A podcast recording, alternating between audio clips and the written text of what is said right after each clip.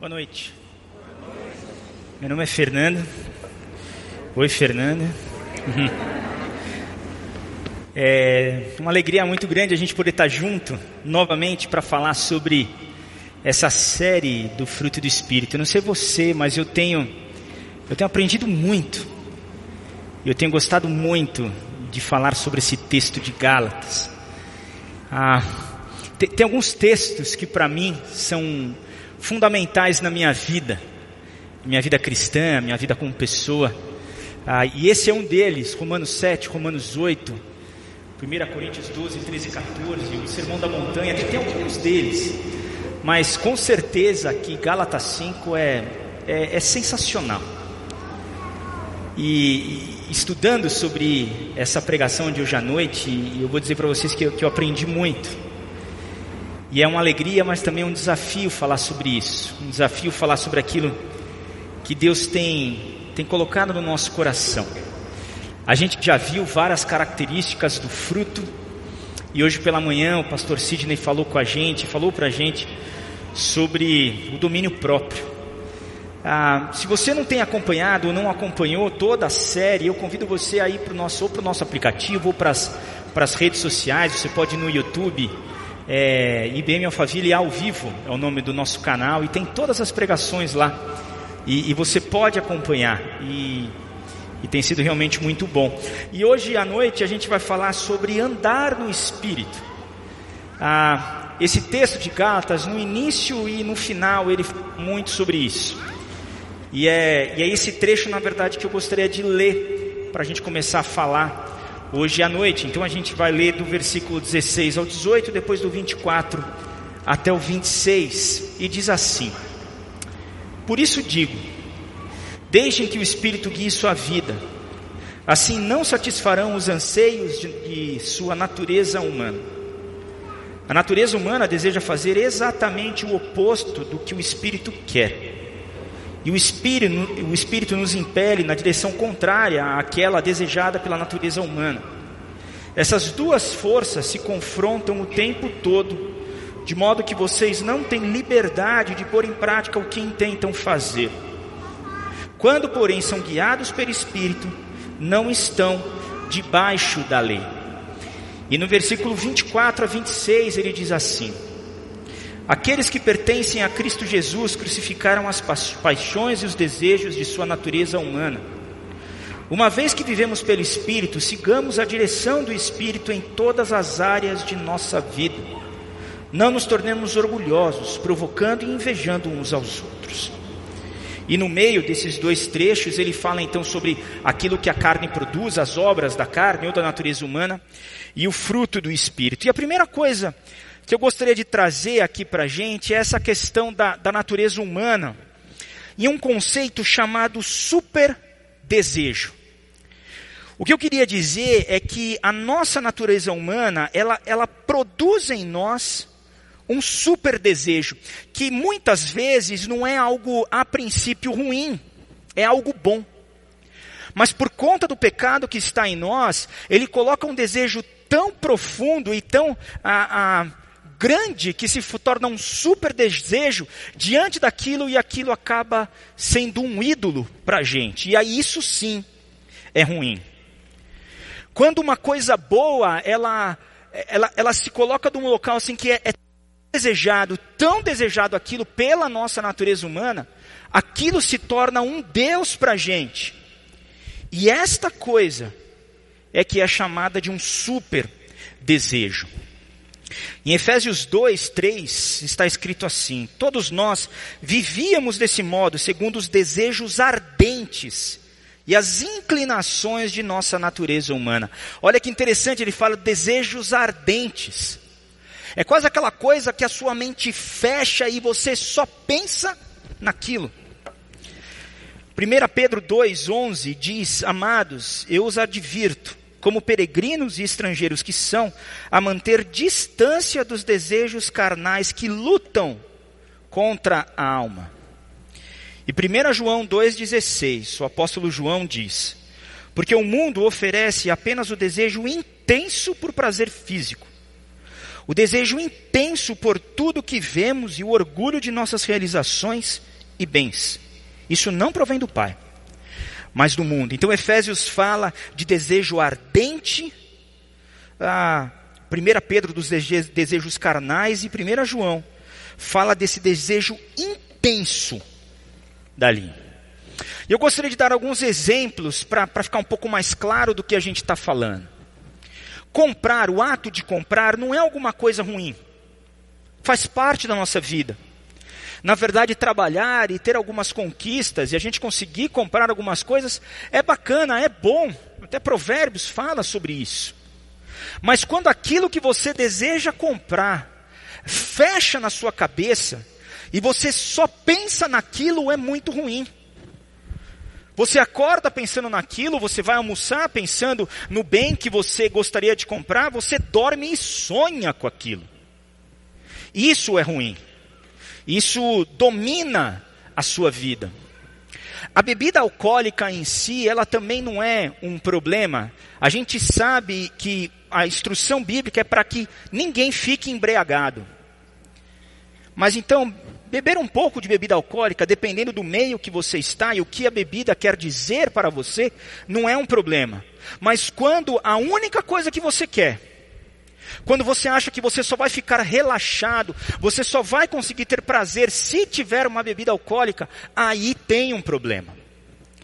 Eu me lembro uma vez, eu, eu fui, eu estava numa reunião na, na Brigadeiro, perto do, do Parque do Birapuera, e era cedo, era umas 8 horas da manhã, antes de chegar na reunião, estava numa, numa padaria, uma padaria meio bar assim, tomando um café com leite. E, e chegou um cara, ele, ele entrou, ele bateu no balcão assim, ele chegou para o atendente e falou, eu quero aquele, eu quero aquele. E eu fiquei olhando para ele, e o cara tremia assim. E ele estava pedindo aquelas garrafinhas pequenininhas de vodka e de whisky. E Deus sei que o cara abriu desesperado e bebeu, pegou mais uma, bebeu. Daí ele conseguiu se acalmar. Claramente aquele homem tinha se tornado um alcoólatra. Por quê? Porque o desejo que a natureza humana dele e a carne dele produziu nele, pelo álcool, fez com que aquilo fosse um ídolo para ele, um Deus para ele. E ele ficou escravo daquilo. Fazer exercício e cuidar da sua saúde também não é nada ruim, na verdade é muito bom. Ah, todo médico vai falar que uma das coisas que mais previnem doenças é a prática física e é comer direito, isso é muito bom, mas quando isso se torna o centro da sua vida e a única coisa que você faz é ficar comendo proteína e indo para academia duas, três, quatro vezes por dia para tirar uma fotinha, né, no Instagram, assim de ciminha, para mostrar como é que você está bem de corpo. Isso é um problema. E isso domina a sua vida. A mesma coisa com comida. A mesma coisa com tantas áreas de nossa vida. Então o que eu estou dizendo é que assim, a nossa natureza humana, ela produz um super desejo por algumas coisas que aparentemente não eram ruins. Mas a sua mente fecha e você só enxerga aquilo e nada mais. Parece que ela produz em você um desejo tão grande que aquilo domina a sua vida e de alguma forma ela conta para você uma mentira dizendo: você precisa ter isso. Você só será feliz se você tiver isso. É isso que vai completar a sua felicidade e a sua vida. E quando você conquistar isso, você realmente será feliz. Mas infelizmente a gente descobre que a partir do momento que a gente conquista aquilo, parece que a cenourinha está um pouquinho mais à frente. E não estava lá. E a gente fica preso, preso nessa arapuca que a nossa carne, a nossa natureza humana faz com cada um de nós. Então ela faz super desejos em coisas, em algo, em questões, em pessoas que dominam a nossa vida. Mas de um lado tem o super desejo da carne ou da natureza humana, e do outro lado tem o desejo do espírito. E é muito interessante de ver que enquanto a nossa natureza, ela glorifica, ela adora, e ela anseia por todos os tipos de coisas, ou condições, ou pessoas criadas. O nosso, o Espírito Santo de Deus que está em nós, que habita em nós, ele glorifica, adora e anseia por Jesus. O Espírito, ele também tem um desejo ali dentro. E o desejo dele é adorar e glorificar a Cristo e mostrar a cada um de nós quem Jesus Cristo é. Ele anseia mostrar quem Jesus é e nos moldar e nos conformar com Ele. Isso é o desejo do Espírito. E no final do dia, é isso que todos nós cristãos queremos, é o que todo cristão deseja. Todo cristão deseja viver deste jeito, viver conforme o Espírito Santo tem falando, vem falando para nós. O grande problema é que mesmo com o Espírito Santo habitando em nós, a nossa natureza humana pecaminosa, ela continua a gerar desejos concorrentes com os desejos do Espírito. E muitos deles nós podemos experimentar e nós podemos cair. Mas cada vez que a gente faz isso, aquilo que a gente fez contradiz o nosso maior desejo, que é amar a Cristo. A pessoa que é nascida de novo, ela tem essas duas coisas dentro dela. Ao mesmo tempo, ela tem desejos pecaminosos e ao mesmo tempo ela tem desejos divinos. Mas no final do dia, o que a gente realmente anseia é pelo desejo divino. É o que Paulo fala para a gente em Romanos 7. É o que ele diz, dizendo: Olha, eu desejo do fundo do meu coração seguir a Cristo. Eu desejo do fundo do meu coração seguir aquilo que o Espírito Santo tem falado para mim, mas eu vejo que tem algo na minha carne, na meu, meu DNA, que luta contra a mim. Mas no final ele consegue dizer o seguinte: o meu verdadeiro eu quer fazer aquilo que Jesus tem falado para mim. O que eu faço de errado não é, na verdade, o meu desejo principal. Ainda é a minha natureza humana que habita em mim. E como que essa natureza humana ela, ela funciona? Essa natureza humana que está dentro de nós é aquela que tenta dizer para cada um de nós: olha, você pode se salvar. Você pode ser senhor da sua vida. Você vai conseguir conquistar aquilo que você tanto deseja e preste atenção. Você vai ser feliz seguindo aquilo que eu crio na sua vida. É isso que a nossa natureza humana diz para a gente. E por baixo do pecado, desse pecado que aparece, por baixo, aquele pecado que está lá embaixo, aquela raiz dos pecados, na verdade é uma falta de confiança na graça e na bondade de Deus. A gente tem lá no, no fundo, dizendo o seguinte: não, eu vou me salvar, eu vou conseguir conquistar. Por isso que a graça de Deus, ela muitas vezes, ela, ela, ela atinge a pessoa de uma forma que ela fala, eu não consigo acreditar nisso. Eu não consigo porque a minha natureza aqui dentro humana diz, olha que eu vou conquistar e eu vou conseguir. É isso a forma como ela funciona. A gente acha que pode salvar a nossa vida. A gente acha que pode resolver o nosso problema. Eu é que sei não Deus. No final do dia, não foi isso que Adão e Eva fizeram no jardim do Éden? Eles não tiveram uma falta de confiança naquilo que Deus falou para eles e disse: não. Deus está dizendo que era isso, mas eu acredito que é outra coisa. Eu é que sei. Eu não confio, assim como eles não confiaram, que realmente eu posso ser satisfeito em Deus se eu fizer aquilo que Ele está falando para mim. Eu prefiro confiar em mim mesmo. Eu prefiro confiar no meu entendimento. Eu prefiro confiar nos meus desejos mais íntimos. E realmente acredito que eu serei feliz e satisfeito se eu fizer aquela tal coisa. É como aquele homem que sabe que ele não deve almoçar com a sua colega de trabalho. Ele sabe que se ele entrar nessa conversa do almoço, ele pode ter problema, porque afinal de contas ele é casado. Mas dentro dele parece que todas as células do corpo dele dizem: sai com ela, vai ser só um almoço. E ele acaba acreditando que para ele ser feliz, ele precisa dar vazão a este sentimento que está lá dentro. E ele vai no almoço, ele começa a ter um envolvimento emocional que ele não deveria ter com esta pessoa, porque ela não é a sua esposa. É como aquela pessoa que luta com questões de saúde e diz para ela mesma: Não, é só mais um pedaço de pizza. Qual que é o problema? Mesmo sabendo que um dos maiores inimigos da saúde dele é a bendita da farinha branca. Ou é como ir ao shopping center com seu cartão de crédito.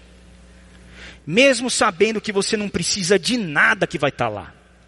Mas é tão bonito, é tão cheiroso. Eles me atendem tão bem. Você sabe que você não pode entrar no limite do cartão de crédito, porque como é que você vai pagar mês que vem? Mas mesmo assim você vai, porque afinal de contas, você tem um desejo aqui dentro, que você acha que quando você satisfizer esse desejo, você vai lá e faz. Parece que cada célula do seu corpo diz: olha, você precisa disso. E você acaba ah, criando para você mesmo um ídolo. E o que é um ídolo? É aquilo que você faz, aquilo que você adora, para aquilo que você coloca a sua energia e a sua atenção, muitas vezes, sem poder se livrar daquilo. E a gente tem a lista de desejos que a nossa natureza humana produz. Problemas na sexualidade, que ele fala de imoralidade, impureza e sensualidade. Problemas religiosos, ele fala de idolatria e feitiçaria. Problemas de relacionamentos, fala de hostilidade, discórdia, ciúmes, acessos de raiva, ambições egoístas, dissensões, divisões, inveja e problemas com abuso de, de substâncias, fala de bebedeiras e festanças desregradas. Tá bom.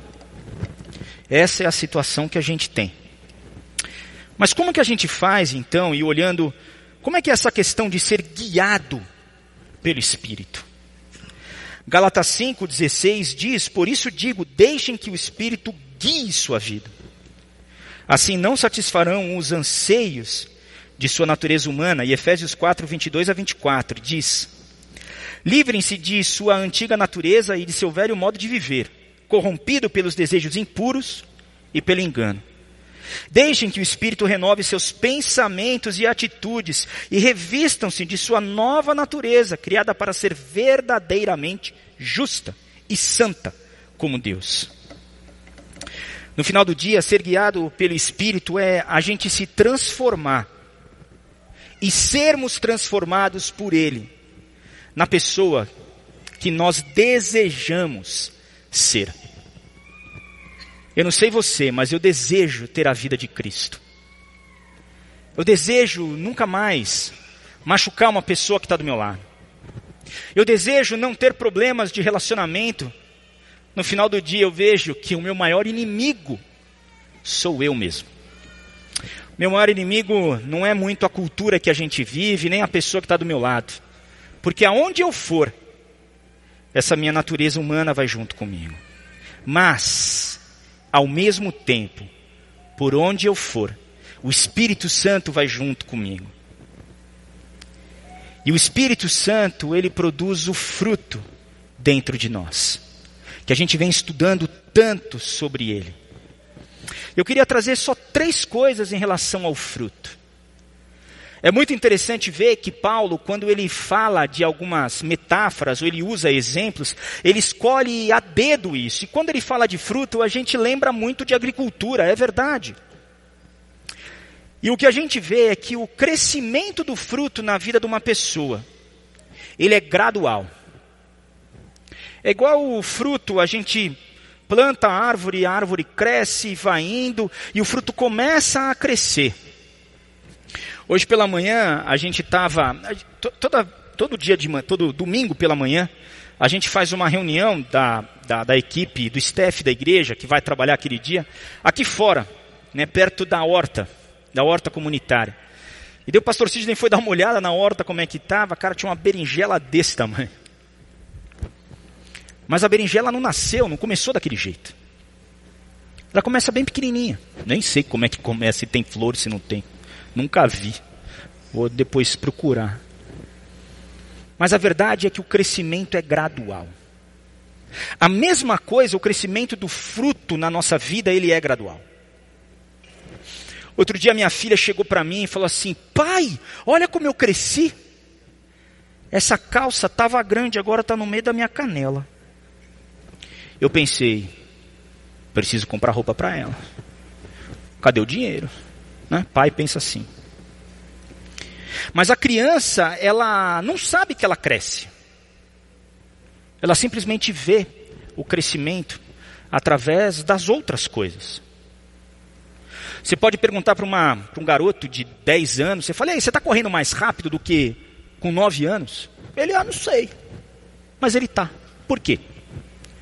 Porque o crescimento ele, ele é gradual, ele vai crescendo, mas o crescimento ele também é inevitável. Se você tem Espírito Santo em você, entenda uma coisa. Você vai crescer, o fruto vai crescer na tua vida, sabe por quê? Porque é obra dele e não tua. Ele disse que ele vai fazer. Jesus Cristo disse que, olha, a obra começou lá atrás, quando você se converteu, e ela vai terminar quando Jesus Cristo voltar. Mas ela vai acontecer. Então, o crescimento do fruto que ele aparece, ele é inevitável. E além disso, o fruto do Espírito, ele tem raízes internas. Ele muda a nossa vida. A única certeza que a gente tem que a pessoa ela é salva ou não é o que ela produz. Eu me lembro, eu me converti num acampamento, chamava acampamento MAB, e eu fiquei indo naquele acampamento até uns 16 anos de idade, praticamente quase todo ano. E eu me lembro de um rapaz que se converteu, ah, caiu. Ele era adolescente, ele devia ter, sei lá, uns 13 anos. E o cara falava palavrão pra caramba, era assim. Uma vida igual todo garoto de 13 anos. E eu fiquei sem vê-lo uns dois anos. Quando eu vi o cara de novo, eu falei assim: meu Deus, não é o mesmo cara. Não é a mesma pessoa. E claramente deu para ver na vida dele como Deus tinha trabalhado em sua vida. Como o crescimento do espírito era verdade na vida dele. Então, o fruto do Espírito, ele tem raízes internas. E ele vai mudar você. Agora, como é que você faz o desenvolvimento do fruto do Espírito na sua vida? Como que o fruto do Espírito ele pode fincar raízes na nossa vida, em nossos corações e realmente produzir vida? E é isso que a gente está falando. Como é que eu posso ser guiado pelo Espírito na minha vida? Eu entendo que eu tenho as obras da minha natureza humana lutando contra ele, e como é que eu faço isso? A primeira coisa, a gente precisa de se lembrar que nós somos de Cristo Jesus.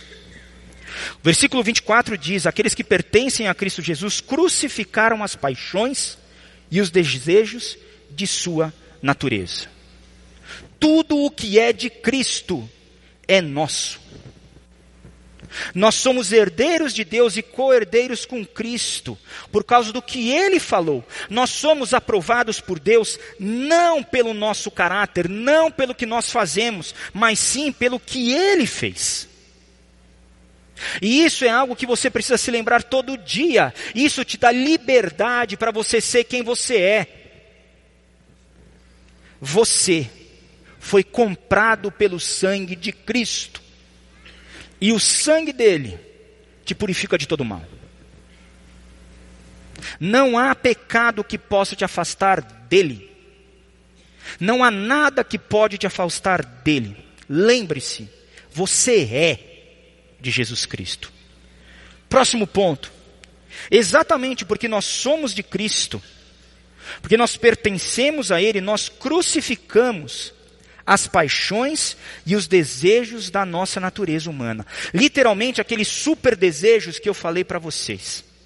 Agora, o que, que quer dizer crucificar essa natureza humana? A primeira coisa que a gente precisa fazer é identificar quais são os seus ídolos. E aqui não é a questão de que se você tem ou se você não tem. Você tem. E se você acha que não tem, eu quero te dizer que você está num processo chamado negação. Negação é quando você acha que não tem um problema que você tem, ou pelo menos você não quer vê-lo. Primeira coisa é identificar qual que é o ídolo. O que quando você para e pensa e diz, isso vai me dar significado? Eu vou contar um testemunho para vocês pessoal. Ontem a gente foi com um grupo de moto aqui, lá para Serra Negra, um caminho sensacional. Minha viagem linda, uma estrada linda. Mas infelizmente eu tenho dentro de mim essa natureza humana que faz com que eu tenha uma insatisfação danada com um monte de coisa. E daí eu já estava olhando a moto do cara do lado, que era mais legal que a minha. E daí eu estava em cima da minha moto, que é uma moto ótima, gente, excelente. E muitas vezes eu não consigo curtir o passeio em cima da minha moto, porque a moto do cara da minha frente é bem mais legal. E eu fiquei pensando e estudando isso e olhando para a minha realidade, olhando para o espírito e tal. Por que que eu ajo desse jeito? Porque lá no fundo eu acredito que quando eu tiver aquela moto, eu realmente serei feliz. Olha o ídolo criado ali. Tá bom. Eu identifico esse ídolo e eu coloco um fim nele. Sabe por quê? Porque isso é mentira. É mentira. E quando eu falo isso para mim mesmo, e quando você fala isso para você, você começa a destruir a capacidade que esse pecado tem, que esse ídolo tem de inflamar você aqui dentro. Isso é mentira. É matar o pecado lá na raiz, e não somente quando ele aparece aqui em cima. Não. Eu não preciso. Tem mais uma coisa, eu preciso entender e aceitar que essa é a natureza da minha natureza humana. É assim que ela funciona. É assim que você funciona. É por quê? Porque ele ainda está aí dentro. O velho homem ainda está aí dentro. E é isso que ele produz. Então eu preciso perguntar não apenas o que faço errado, mas por que fazemos errado? A gente acaba desobedecendo a Deus para conseguir algo que assim nos diz: eu preciso ter aquele super desejo, é o ídolo. É uma ideia que você acha que aquilo vai te autenticar.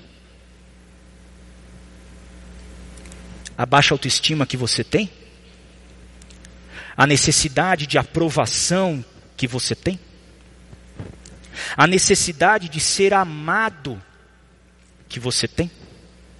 E você acha que você vai conseguir tendo alguma coisa e conquistando alguma coisa. Identifica isso. Identifica isso, diz que é mentira. É como você dizer, e tem uma citação aqui: Senhor, meu coração pensa que preciso ter esse determinado item, ou não terei valor nenhum. Trata-se de um pseudo-valor. Mas pensar e sentir e viver desse jeito é esquecer o que significa para o Senhor como o Senhor me vê em Cristo, pelo seu Espírito refletirei sobre seu amor por mim nele, até que isso perca seu poder de atração sobre minha vida. Você olha para aquilo e diz: Jesus, eu não preciso daquilo, eu preciso de ti. Não é isso que vai me autenticar, é o Senhor que vai me autenticar. Não é a conquista daquele cargo, não é a conquista daquele trabalho, não é a conquista daquela casa, não é a conquista daquela mulher, daquele homem, não é. Não é a minha imagem de bom pai, de boa mãe, não é. Não é o meu esforço por acertar, não é. Não é isso que nos autentica. A gente olha para aquilo e diz: é Jesus Cristo. E para a gente terminar, andar sob a direção do Espírito é um processo positivo. É algo que você escolhe e escolhe por fazer o bem. Não é só você abrir mão das coisas, não.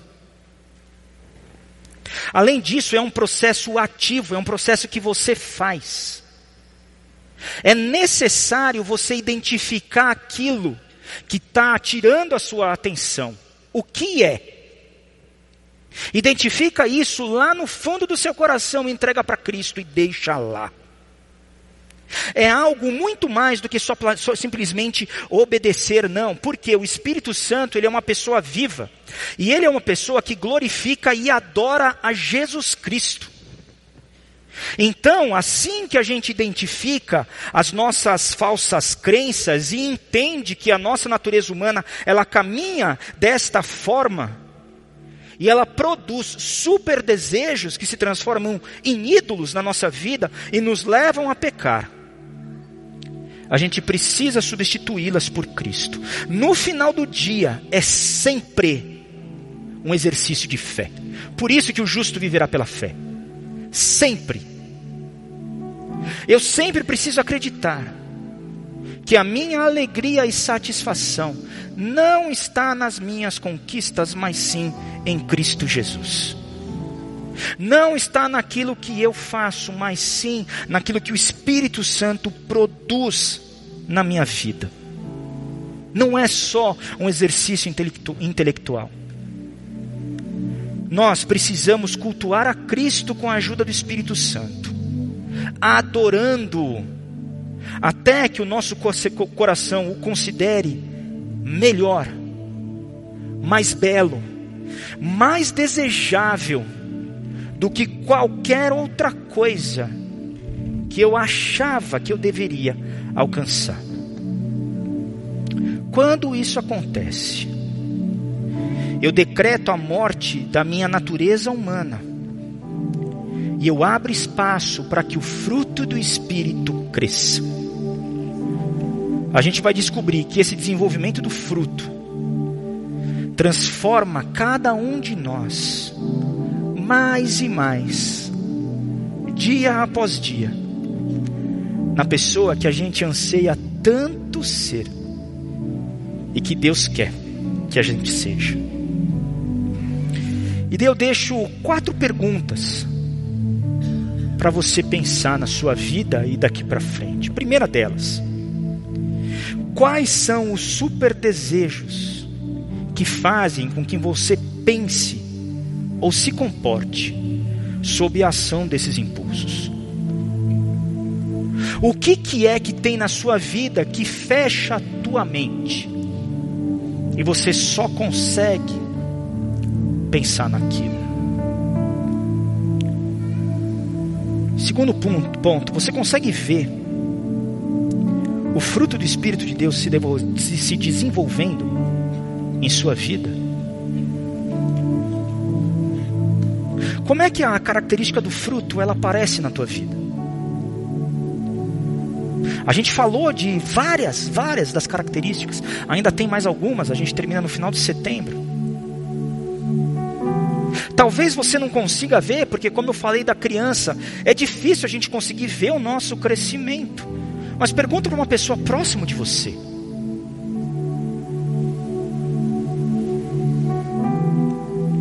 Terceira pergunta: quais são os ídolos que precisam ser identificados e destruídos, desmantelados em sua vida?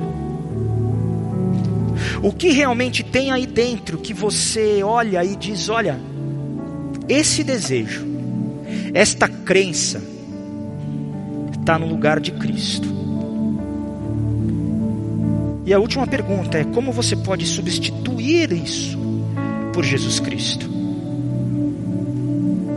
Eu não preciso disso, eu preciso de Cristo. Eu não vou colocar a minha atenção nisso, eu vou colocar a minha atenção em Cristo. E o que Ele tem feito por mim, e o que Ele falou para eu fazer. Eu não vou prestar atenção na voz da minha natureza humana dizendo que eu não tenho valor. Eu vou prestar atenção na voz do Espírito de Deus dizendo: Você é meu filho amado. Eu te amo. Não adore nada além de Cristo, mas adore muito a Cristo. Muito. a gente precisa acreditar no fundo do nosso coração que a adoração a Jesus é o que vai trazer satisfação para nossa alma e para nossa vida. É isso que o Espírito faz. Ele adora a Cristo. E quando você faz isso, você abre espaço para ele produzir em você o fruto dele, que vai te transformar cada dia mais mais perto de Cristo. Aí você terá a vida que você tanto anseia. Deixe que o Espírito Santo domine a sua vida. Que o mesmo Espírito Santo que nos dá a vida controle tudo, tudo que você é e tudo que eu sou. Adore a Jesus sempre no seu trabalho, na sua casa, no seu lazer, na igreja, no, onde você está, na sua família. E abra espaço para o Espírito produzir o fruto em ti. Amém.